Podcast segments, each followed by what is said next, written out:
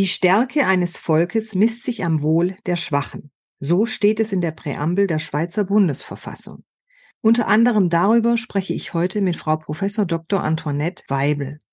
Wir sprechen auch über praktische Weisheit in und für die Politik und über deren moralischen Kompass. Und wir sprechen über die Vorstellungskraft und die Inspiration von Menschen, die im politischen Raum wirken, die richtig denken und fühlen können.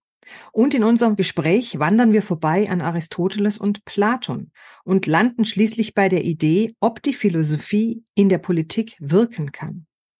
Schön, dass Sie sich heute dazugeschaltet haben. Mein Name ist Claudia Lutschewitz.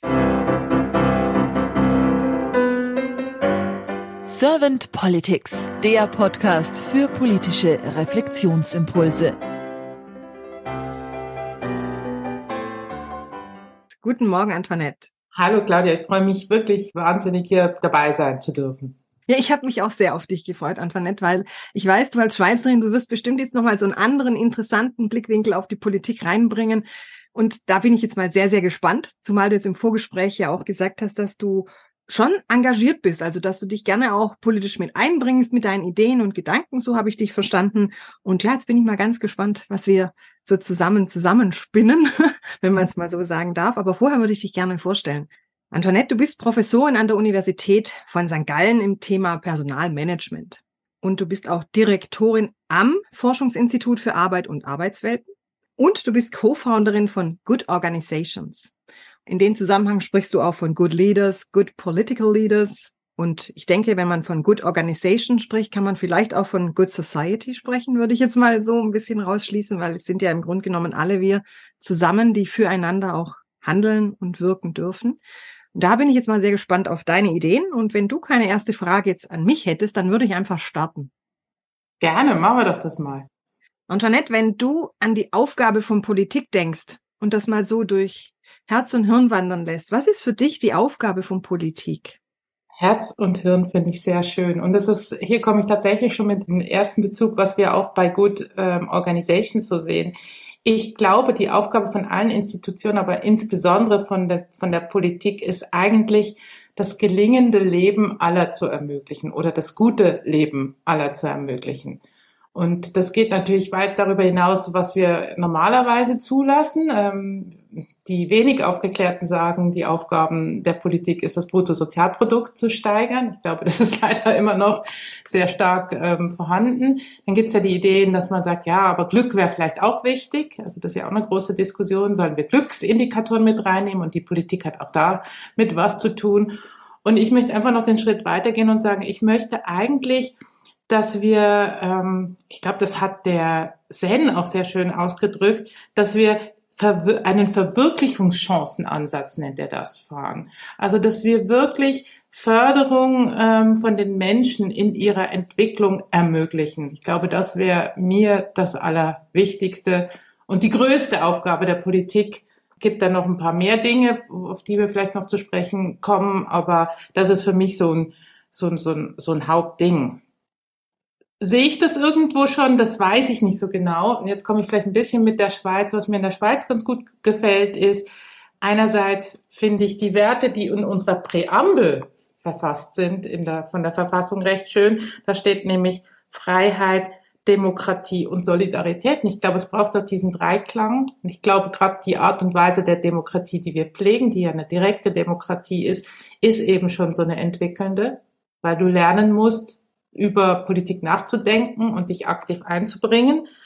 Und natürlich braucht es für das, ähm, für die Fähigkeiten zu entwickeln auch Solidarität. Wir, wir wachsen ja äh, als soziale Menschen und, und, und Wesen auf und brauchen quasi auch diesen Austausch, dieses Aufgefangensein und natürlich auch Freiheit, das eigene Denken können. Aber unsere Freiheit finde ich auch noch eine schöne, auch da in der Präambel, also es wird ja nicht immer gleich gelebt, aber nochmal in der Präambel steht dann sehr schön drin, es ist eigentlich eine positive Freiheit und äh, die misst sich am Ende des Tages, wie wir sie einsetzen, die Stärke eines Volkes misst sich am Wohl der Schwachen. auch das finde ich sehr schön, also weil auch das ist ja die Idee, damit man in Entwicklung kommen kann, braucht es natürlich auch ganz basale Dinge wie man muss ähm, leben können, man muss sich physisch entwickeln können und so weiter und so fort. Also das finde ich so ein schönes Paket, das gefällt mir ganz gut. natürlich ist, ist, hat auch die Schweiz leider noch nicht diesen Ansatz vom Senden in den Mittelpunkt gestellt, aber die Anlagen wären zumindest schon mal da. Mhm. Da war jetzt für mich wahnsinnig viel drin. Vielen lieben Dank für diese vielen Impulse. Und ein Wort hat mir besonders gut gefallen. Verwirklichungschancenansatz. Das könnte fast schon Deutsch sein, weil wir Deutschen ja gerne so ewig lange Worte machen. Gefällt mir sehr gut. Und der Satz, den du gesagt hast, Stärke eines Volkes misst sich am Wohl der Schwachen, da habe ich gleich Gänsehaut bekommen. Das finde ich auch einen sehr schönen Ansatz und auch eine sehr schöne Idee, um die auch mit in die Politik reinzubringen. Und Tonette, Dankeschön für die Impulse, wie du die Aufgabe von Politik so fühlst, wahrnimmst. Lass mich mal nochmal weiter in die Politik jetzt einsteigen. Wie nimmst du momentan denn so das politische Miteinander wahr? Ja, also äh, weder bei uns noch bei euch, finde ich, ähm, wird das, was ich jetzt eben gerade gesagt habe, im, im großen Ausmaß gerade gelebt. Zumindest nimmt man es nicht wahr. Also ich meine, wenn ich jetzt unsere Politiker anschaue, ich glaube, das könnte man aber auf eure auch sicher so anwenden, da ist im Moment wieder ein rechtes Gockelgehabe vorhanden. Also dass man eigentlich mehr narzisstisch unterwegs ist als das andere oder dass man die Narzissten mehr wahrnimmt. Es gibt ja auch immer die stillen Schafe, aber die, die, die wollen wir ja nicht anschauen. Ich nehme wahr, dass man nicht in der Lage ist, also das ist auch etwas, was in der Schweiz eigentlich sehr wichtig ist. Es ist bei uns alles darauf angelegt, dass die Politiker äh, bereit sind, Kompromisse zu schließen, weil wir haben ja nicht dieses ähm, Oppositions, ähm, wie ihr das habt. Also bei uns ist ja eigentlich alles immer, der Bundesrat besteht aus verschiedenen Parteien, die aber nachher in einer Sprache sprechen müssen, oder? Und das sehe ich im Moment nicht. Also man hört einander nicht mal zu. Man ist sehr stark ähm, wirklich in einer recht ideologisch ähm, Position unterwegs. Ich finde auch, man ist sehr zögerlich, sehr vorsichtig, man denkt zu kurzfristig um es ein bisschen gemein zu sagen, wir haben im Moment so große Herausforderungen. Ich sehe im Moment nicht äh, oder fühle mich nicht, zumindest von unseren Politikern, so abgeholt, dass ich das Gefühl habe, dass die dessen sich bewusst sind und dass sie den Anforderungen auch gewachsen sind. Also ich würde hier wahrscheinlich gleich noch diesen Schritt weitermachen und sagen, ähm, ich würde mir tatsächlich ein anderes Führungspersonal wünschen. Ähm, und klar, also ich wähle das Führungspersonal, also hier habe ich auch ein bisschen meinen Mitanteil, aber es ist auch so, dass es, glaube ich, nicht mehr, zumindest bei uns auch nicht mehr so wie früher ist. Früher sind ja ähm, erfolgreiche Unternehmensführer oder auch Akademiker oder also äh, aus, aus den Universitäten. Also es sind eigentlich Leute, die schon etwas erreicht haben, gingen dann in die Politik, die also schon eine Führungserfahrung haben. Und das gibt's bei uns halt auch nicht mehr, weil die alle keine Zeit mehr haben. Man muss, man wird ja aufgefressen von unseren Tätigkeiten. Diese Zeit in die Politik zu gehen, gibt's nicht mehr so. Weil was ich mir eigentlich wünsche ist, ähm, und jetzt kommen wir, glaube ich, auf jemanden, den wir beide mögen. Ich würde mir das wünschen, was Aristoteles sich gewünscht hat. Ich wünsche mir praktische Weisheit, nicht? Und praktische Weisheit heißt, ich möchte eigentlich reife Menschen haben. Ich möchte reflektierte Menschen haben. Also Menschen, die schon was erlebt haben und mit ihren Erlebnissen auch gut schon umgegangen sind und daraus was gelernt haben. Ich möchte Menschen, die zuhören können die sensibel sind, die empathisch sind. Und das haben wir bei Führungskräften eh zu wenig. Aber ich finde das bei Politik unglaublich wichtig, wenn es darum geht, neue Lösungen gemeinsam zu finden. Ich möchte natürlich kluge Menschen haben, äh, kritische Menschen, die auch mit einem moralischen Kompass unterwegs sind. Das darf man ja schon gar nicht mehr richtig ansprechen, moralischer Kompass. Ja, also das wäre mir aber schon wichtig, dass man das eben auch reflektiert. Es wird nicht weniger. Ich habe noch zwei Sachen. Also man merkt, das sind auch schwierige Anforderungen, die ich hier stelle. Ich möchte Leute, die haben Vorstellungskraft und Inspiration. Wahrscheinlich noch mutige Menschen. Jetzt vielleicht das Letzte.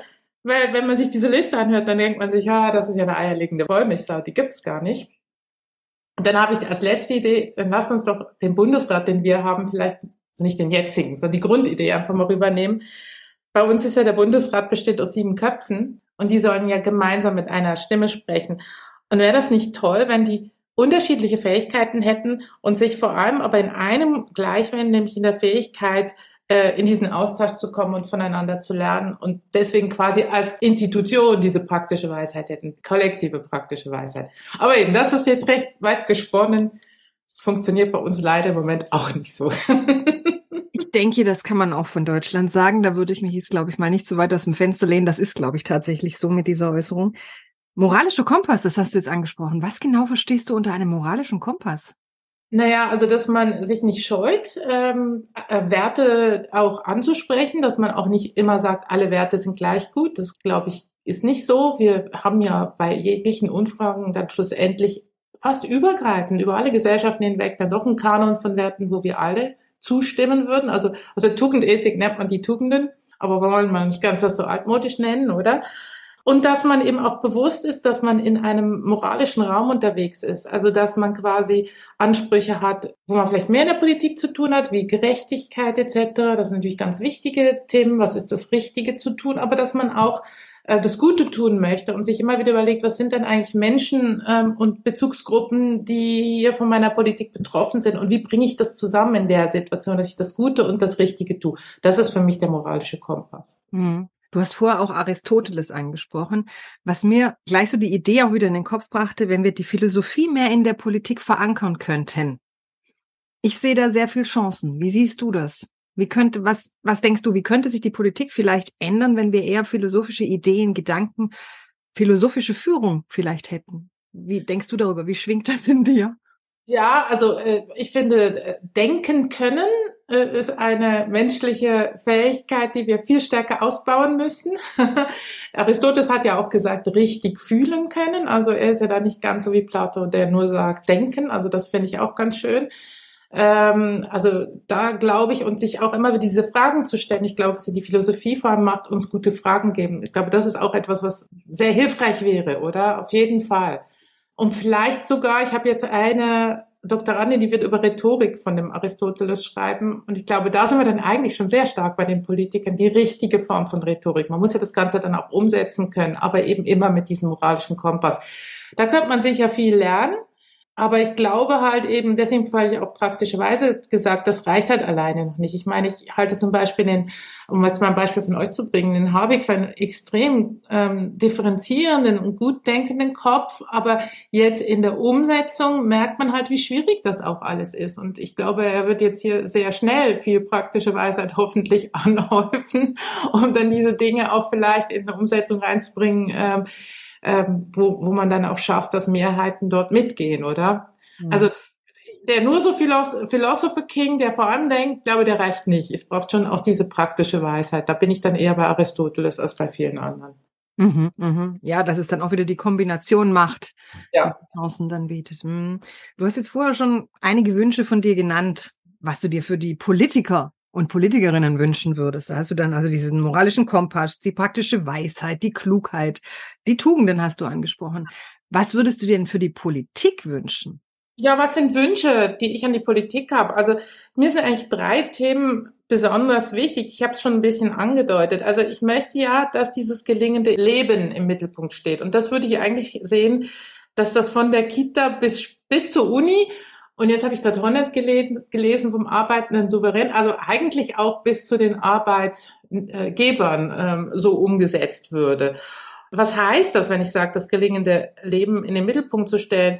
Ich habe schon gesagt, da geht es darum, Entwicklung zu ermöglichen. Und was wäre das für eine Entwicklung? Also ich wünsche mir, dass wir zumindest in, den, in, in diesen Bildungsinstitutionen eben auch wieder das Thema Werte stärker in den Mittelpunkt stellen dass wir Kommunikation, ich finde, das äh, miteinander ins Gespräch kommen können, das zuhören können, das andere überzeugen können, gemeinsame Ideen zusammenspinnen können, das ist eigentlich unsere Kernkompetenz. Und die müssen wir unbedingt stärken, vor allem jetzt, wo die droht, verlustig zu gehen, weil wir alles nur noch über ChatGPT sozusagen machen, oder?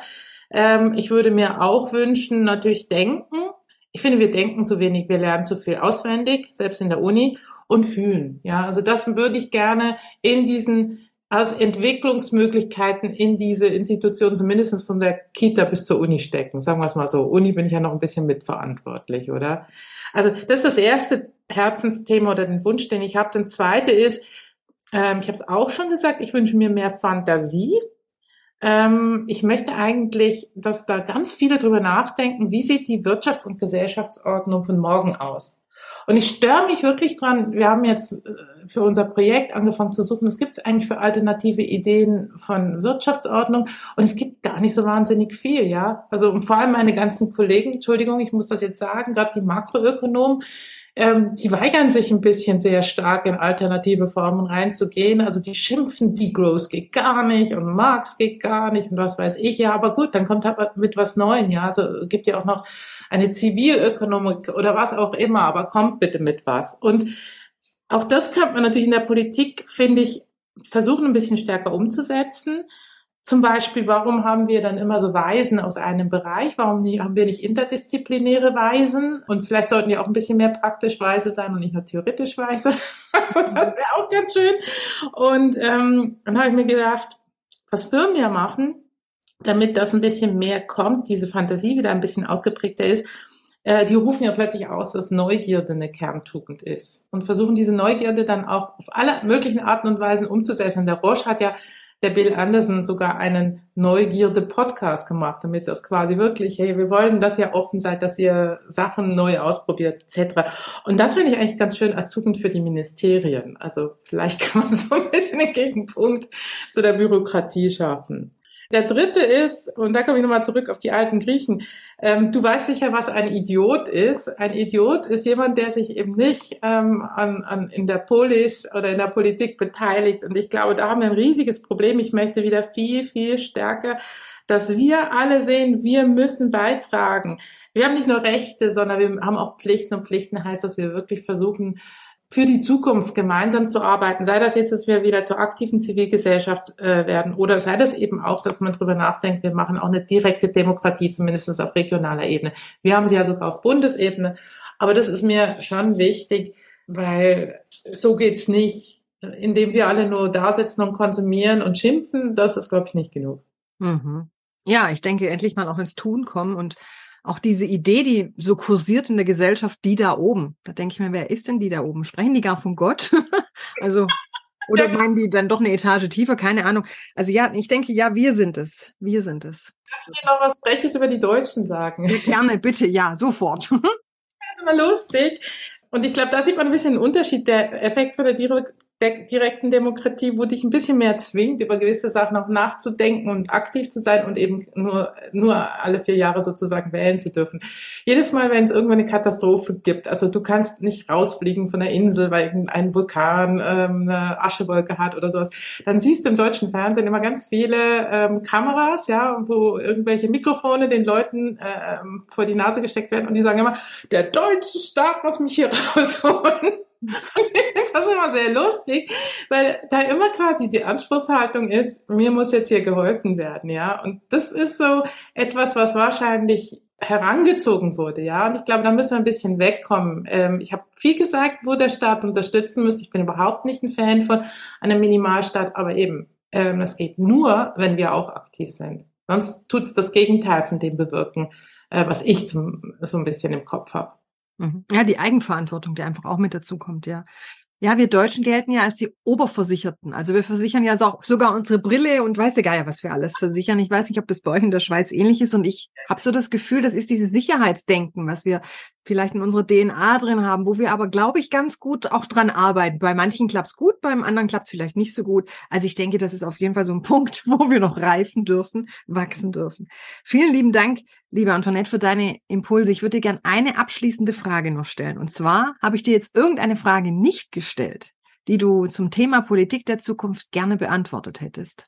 Ich glaube, für meine Verhältnisse, äh, sprich, ich bin keine Politikwissenschaftlerin, noch eine Politikerin, habe ich dich genug zugequatscht. Ähm, sehr spannendes, spannenden Austausch. Hat mich sehr gefreut, dass ich über solche Themen mich überhaupt austauschen darf. Ja, dann freut's mich, dass du dir die Zeit genommen hast. Vielen lieben Dank. Und dann sage ich liebe Grüße in die Schweiz und bis bald. Danke vielmals. Bis dann. Tschüss.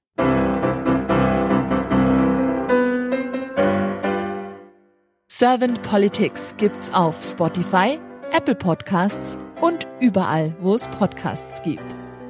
Abonniert uns gerne und hinterlasst uns eine Bewertung.